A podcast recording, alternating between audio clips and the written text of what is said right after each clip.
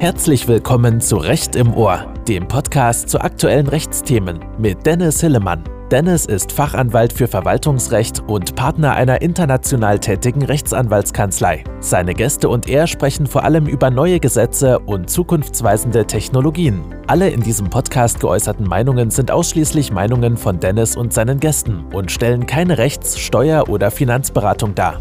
Wir wünschen euch viel Spaß.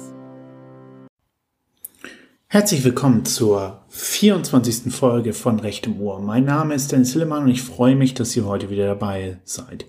Diese Folge ist eine Fortsetzung von Folge 23. In Folge 23 haben wir uns unterhalten darüber, welche Fördermittel es grundsätzlich gibt, welche Zuwendungsgeber es gibt und was für Arten von Förderung es gibt. Heute, wie angekündigt, geht es um die Frage, wie läuft so ein Fördermittelverfahren ab. Und da ist ganz wichtig zu verstehen, dass so ein Fördermittelverfahren nicht erst dann beginnt, wenn ihr einen Antrag stellt, sondern bereits vorher als Unternehmen müsst ihr euch die Frage stellen, sind wir für Fördermittel eigentlich aufgestellt? Haben wir eine Struktur, die es schafft, mit Fördermitteln entsprechend gut umzugehen? Kriegen wir eine Governance-Struktur hin, bei denen jemand weiß, wer sich um Fördermittel kümmert, der die einwirbt, der dann auch dafür entsprechend da ist, diese zu verwalten? Das ist ganz wichtig entsprechend das an den Antrag zu stellen, an den Anfang zu stellen. Danach folgt die Antragsphase, darüber sprechen wir gleich, dann die Durchführung des Vorhabens und dann ist ganz wichtig zum Verständnis, dass es auch nach dem Vorhaben noch Pflichten gibt. Also nach Durchführung des Vorhabens kann es noch fördermittelrechtliche Pflichten geben, die zu erfüllen sind. Schauen wir da mal rein. An den Anfang jeder fördermittelrechtlichen Angelegenheit steht zunächst die Identifikation, also die Frage, gibt es geeignete Fördermittel? Prüfen wir das richtig? Haben wir da entsprechend die Kenntnisse im Haus? Oder müssen wir da vielleicht jemanden dazu holen, wie zum Beispiel natürlich uns von Viel Fischer?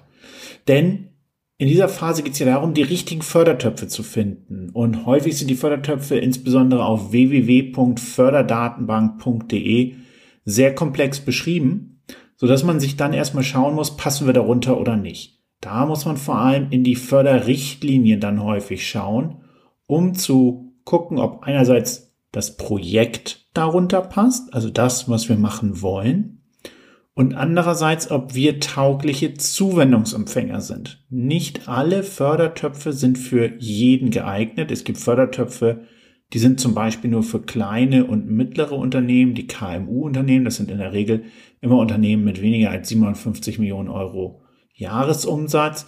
Es gibt Fördertöpfe, die sind explizit für die großen Unternehmen zugeschnitten. Es gibt Fördertöpfe, die sind explizit nur für Kommunen oder öffentliche Unternehmen zugeschnitten. Fördertöpfe für Schulen, Fördertöpfe für Bildungseinrichtungen, Fördertöpfe für gemeinnützige Einrichtungen oder aber Fördertöpfe für Hochschulen und Forschungseinrichtungen. Gibt es immer auch eine bunte Durchmischung kann also sozusagen ganz verschiedene Bereiche umfassen.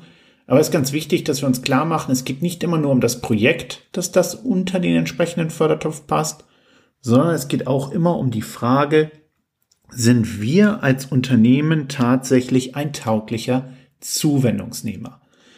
Wenn wir dann einen Fördertopf identifiziert haben, dann müssen wir in die Planung gehen als zweite Phase. Wir müssen also fragen, wer kümmert sich darum, diesen Fördertopf entsprechend einzuwerben und zu prüfen, ob es sich überhaupt lohnt.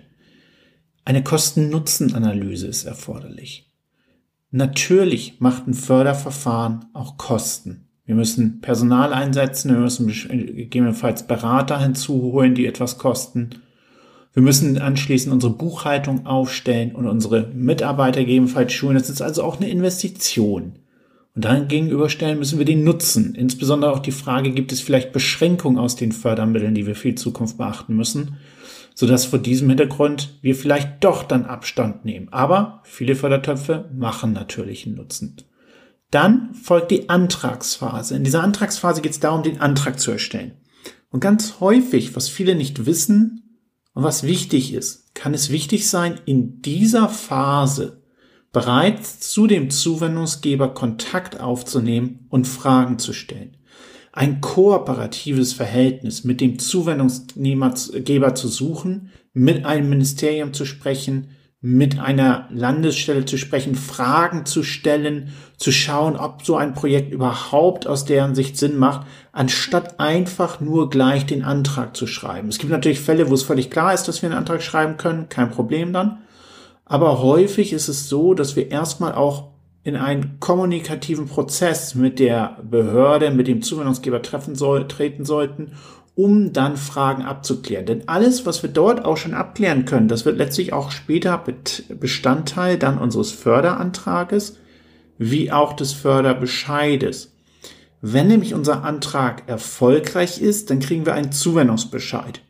In manchen Fällen, insbesondere bei EU-Programmen, ist das nicht ein Zuwendungsbescheid im Sinne eines Verwaltungsaktes, sondern kann es auch ein Zuwendungsvertrag sein. Das ist auch völlig in Ordnung, einen öffentlich-rechtlichen Vertrag mit dem Zuwendungsgeber zu schließen. Dieser Bescheid enthält noch einmal alle Bedingungen, unter denen jetzt unsere Förderung steht. Natürlich wird uns gesagt, wie viel Förderung kriegen wir, wann kriegen wir diese Förderung insbesondere natürlich auch, welche Details sind da geregelt, wann wir das abrufen können, unter welchen Bedingungen.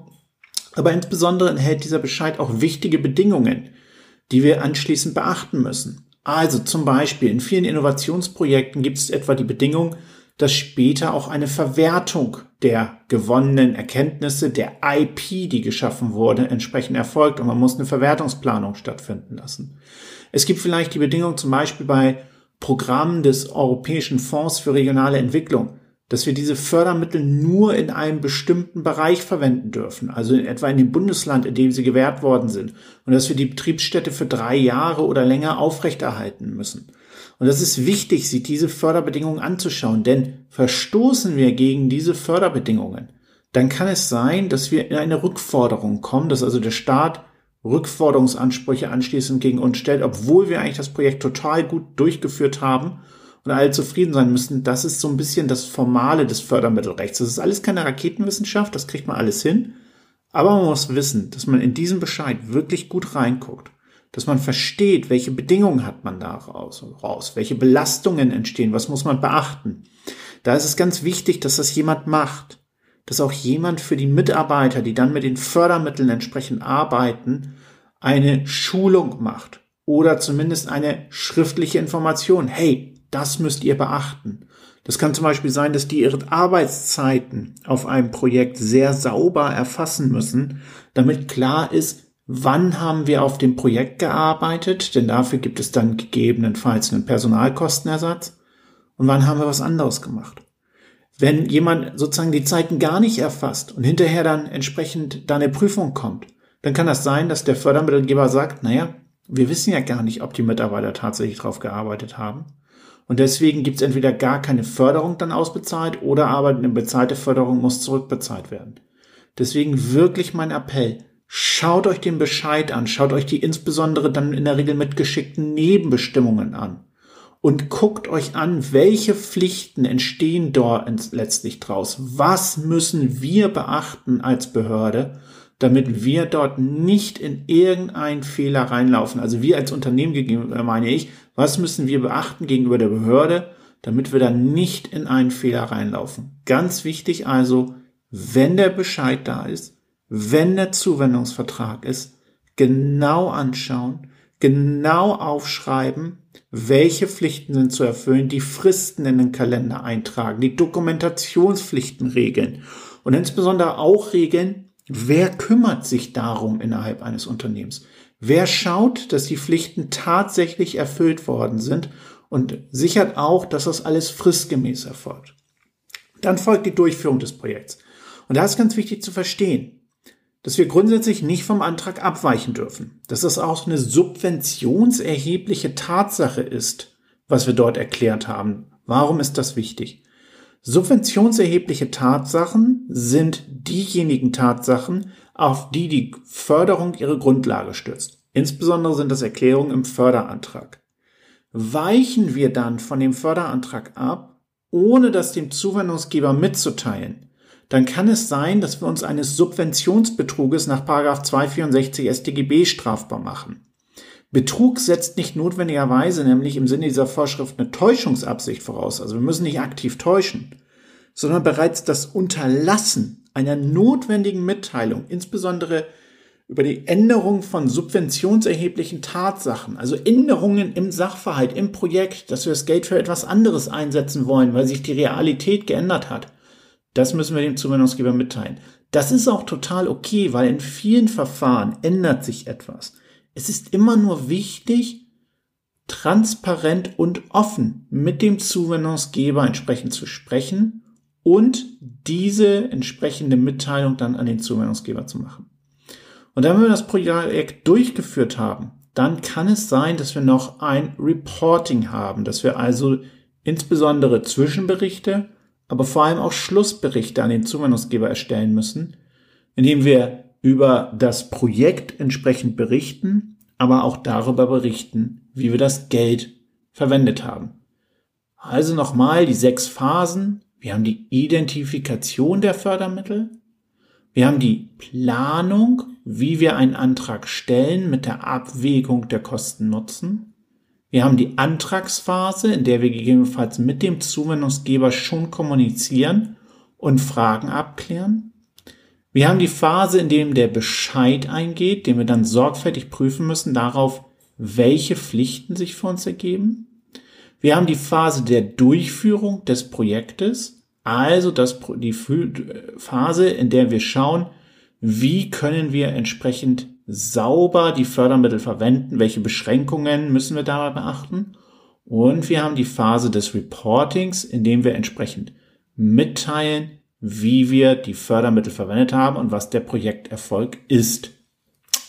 Wenn wir uns das anschauen, dann müssen wir uns fragen, wie stellen wir unter Unternehmen dafür sinnvoll auf? Und da müssen wir uns als erstes mal fragen, wollen wir überhaupt Fördermittel in Anspruch nehmen? Und wenn ja, welche? Kredite oder Zuschüsse?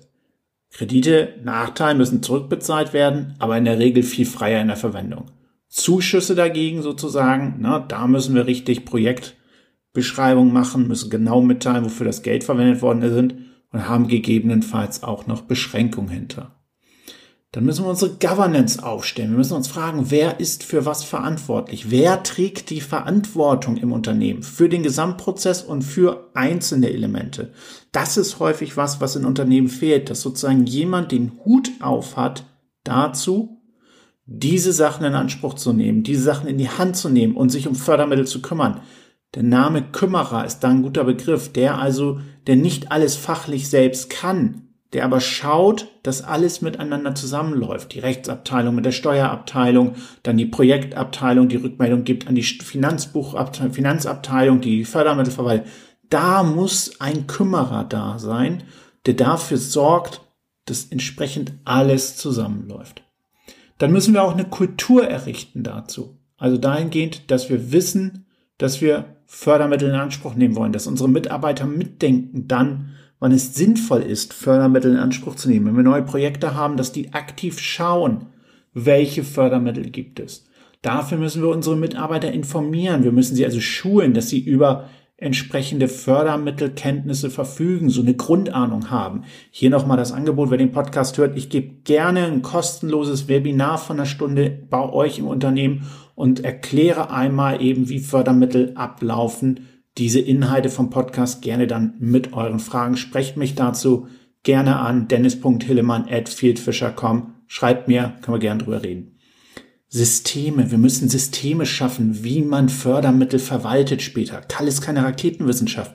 Aber das muss sozusagen in unserer Finanzbuchhaltung abgebildet werden, dass die eigene Kontenkreise bekommen. Sprecht mich dazu gerne an bei Fragen.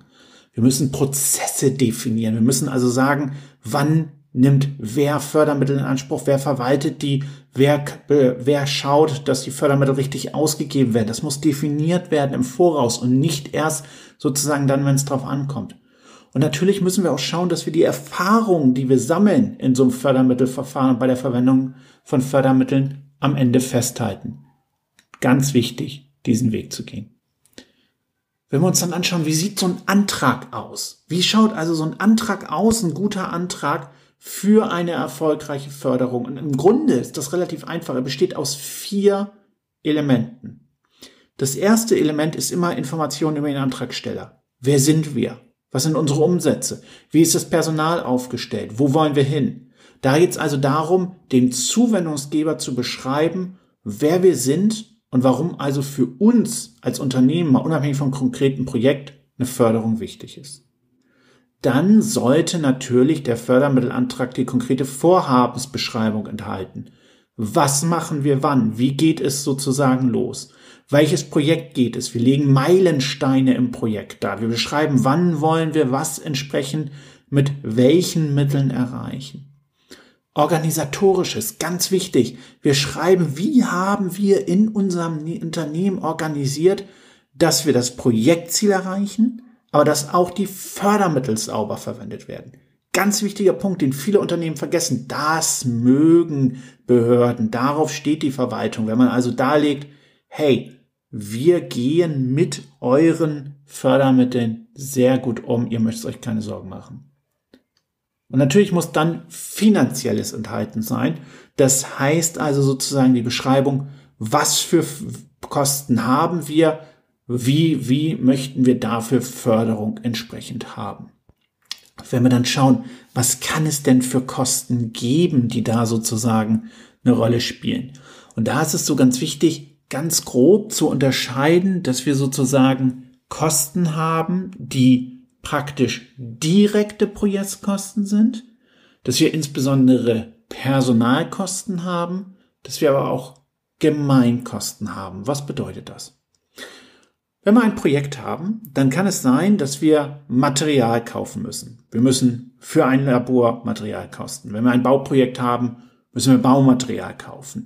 Wir können, haben also sozusagen Kosten, die direkt dem Projekt zuzuordnen sind. Das sind direkte Kosten, die in der Regel in materiellen Gütern bestehen, damit wir dieses Projekt durchführen können. Solche Kosten können gefördert werden, hängt natürlich vom Förderprogramm ab, was da alles drunter fällt.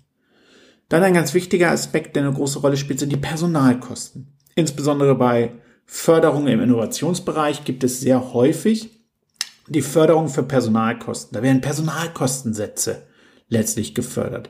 Ihr habt Mitarbeiter, die einen entsprechenden, die einen bestimmten Lohn enthalten.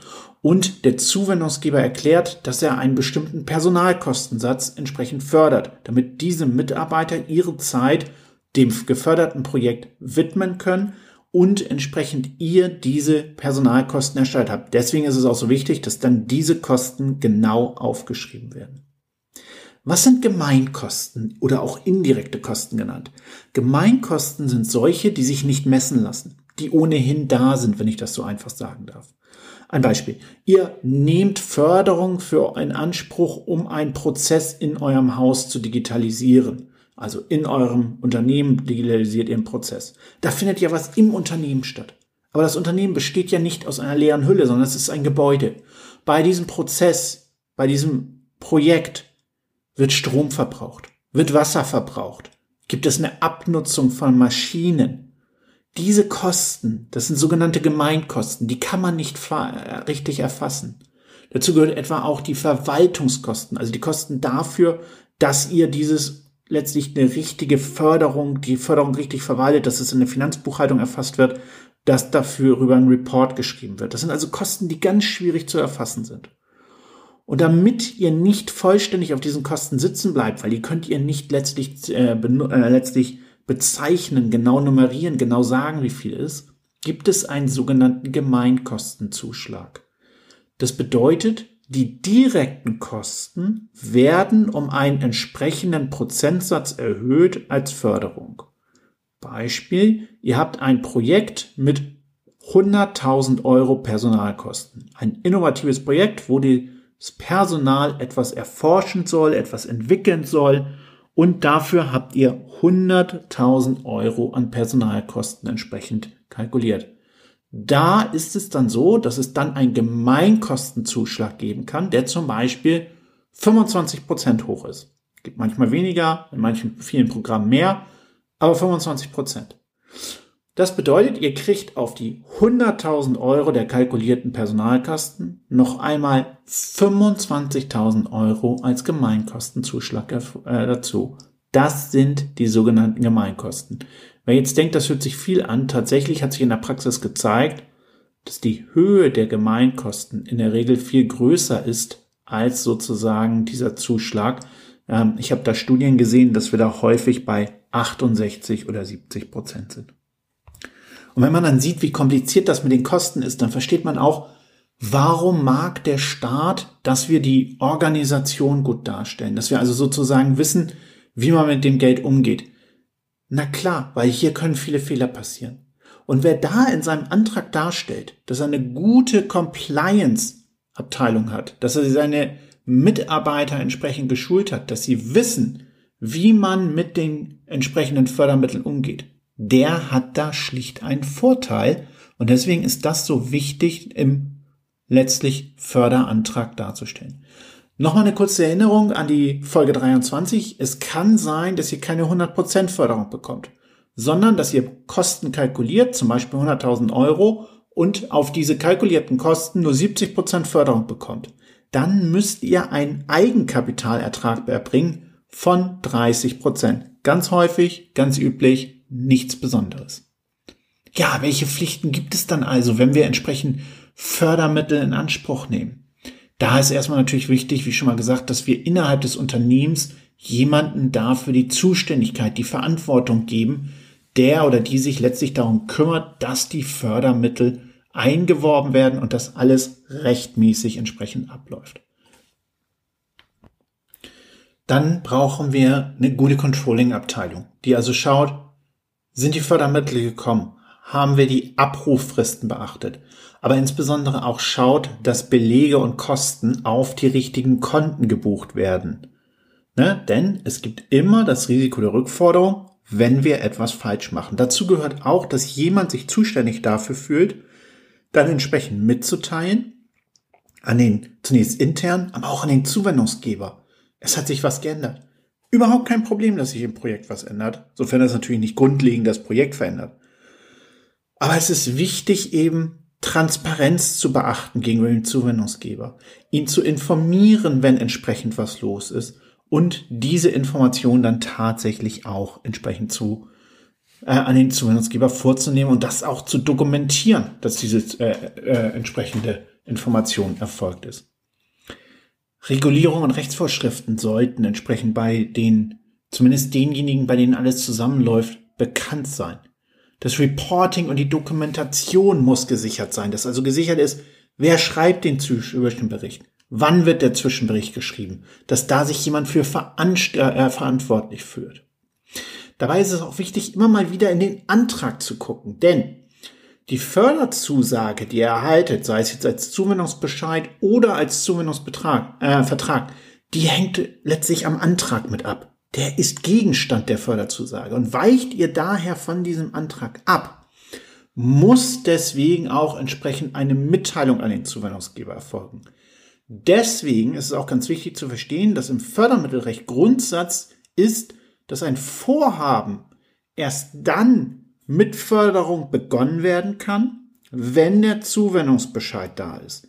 Also ein verfrühter Vorhabenbeginn nach Antragstellung aber vor Zuwendungsbescheid ist grundsätzlich fördermittelfeindlich. Na, denn der Staat möchte wissen, dass sie das Projekt erst durchführt, wenn es die Fördermittel gibt. Davon gibt es aber wieder viele Ausnahmen. Diese Ausnahmen könnt ihr mit dem Zuwendungsgeber besprechen. Es gilt immer der Grundsatz, wenn wir alles objektiv und transparent kommunizieren und der Zuwendungsgeber dazu seine Zustimmung erteilt, dann ist das alles okay.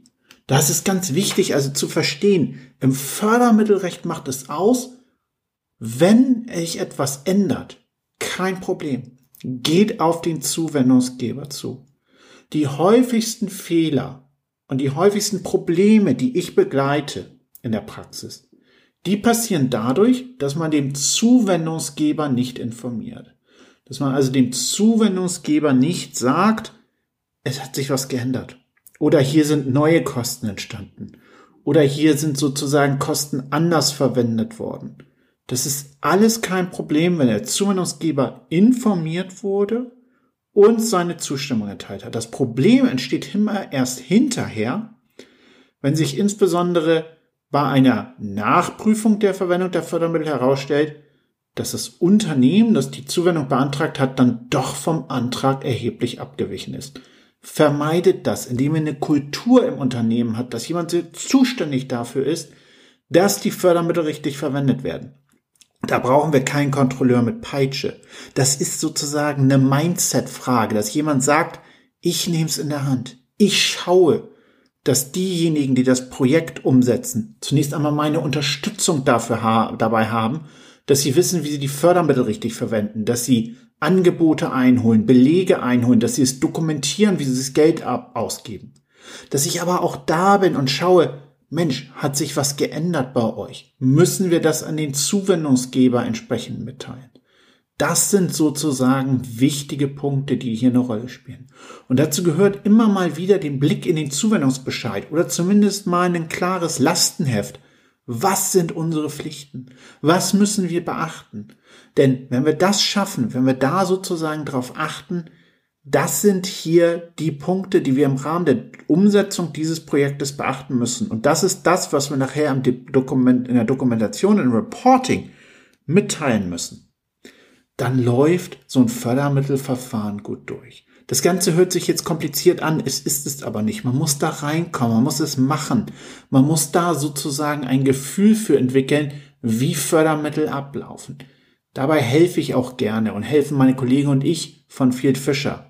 Ganz kurz nur, dass ihr es wisst. Wir machen einen Fördermittel-Quick-Check für euch. Habt ihr also Idee, Fördermittel in Anspruch zu nehmen, wisst aber nicht so recht, was unter euer Projekt fallen können? Sprecht uns an. Wir machen einen günstigen Fördermittel-Quick-Check bei euch. Wir helfen euch auch, eure Mitarbeiter zu schulen. Wenn ihr also sagt, wir möchten entsprechend unseren Mitarbeitern Grundlagenwissen mitgeben. Hey, sprecht uns an. Wir machen gern kostenlose Webinare bei euch und gehen mal mit euch durch, wie man Fördermittel in Anspruch nehmen kann. Ist ein Angebot von mir hier in diesem Podcast. Ruft mich dazu an, sprecht mich gerne zu an, dennis.hillemann.feedfischer.com. Ansonsten natürlich helfen wir euch bei der Beantragung. Wir klären Rechtsfragen, sowohl bei der Beantragung wie bei der Projektdurchführung. Und zwar so, dass die rechtssicher sind im Hinblick aufs Fördermittelrecht. Häufig habt ihr ja Anwälte dabei bei komplexen Projekten. Aber die gucken dann vielleicht auf bestimmte Teile wie Gesellschaftsrecht, wie Baurecht, wie IP-Recht. Und die wissen nicht, dass dahinter eine Förderung steckt. Wenn ihr natürlich sozusagen eine Kanzlei reinholt, die gleichzeitig auch schon im Fördermittelantrag dabei war, aber zumindest weiß, worauf es im Fördermittelbereich ankommt, dann denkt die natürlich gleich ganz anders auch bei der Bearbeitung der anderen Rechtsprobleme, dass da keine Fördermittelprobleme entstehen. Und natürlich, wir helfen euch bei Dokumentation und Reporting und auch dann, wenn es mal Ärger gibt mit dem Zuwendungsgeber. Da habe ich auch schon einige Fälle mit begleitet und in der Regel kann man das alles lösen, wenn man miteinander spricht, wenn man so die, Knicks, äh, die kleinen Tricks und Kniffe des Fördermittelrechts kennt und wenn man die Sprache der Verwaltung spricht. Da stehe ich gern an eurer Seite. Das war ein kurzer Durchritt einmal um, durch das Thema Fördermittelrecht.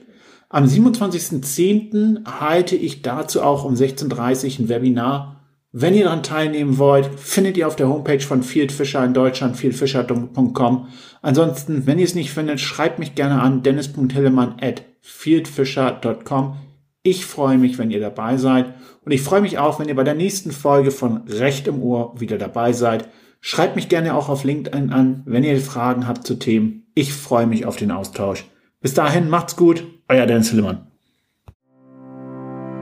Habt ihr Themenvorschläge? Wollt ihr Gast einer Folge sein? Dann schreibt Dennis einfach auf LinkedIn oder auf Xing. Er freut sich, von euch zu hören. Bis zum nächsten Mal bei Recht im Ohr.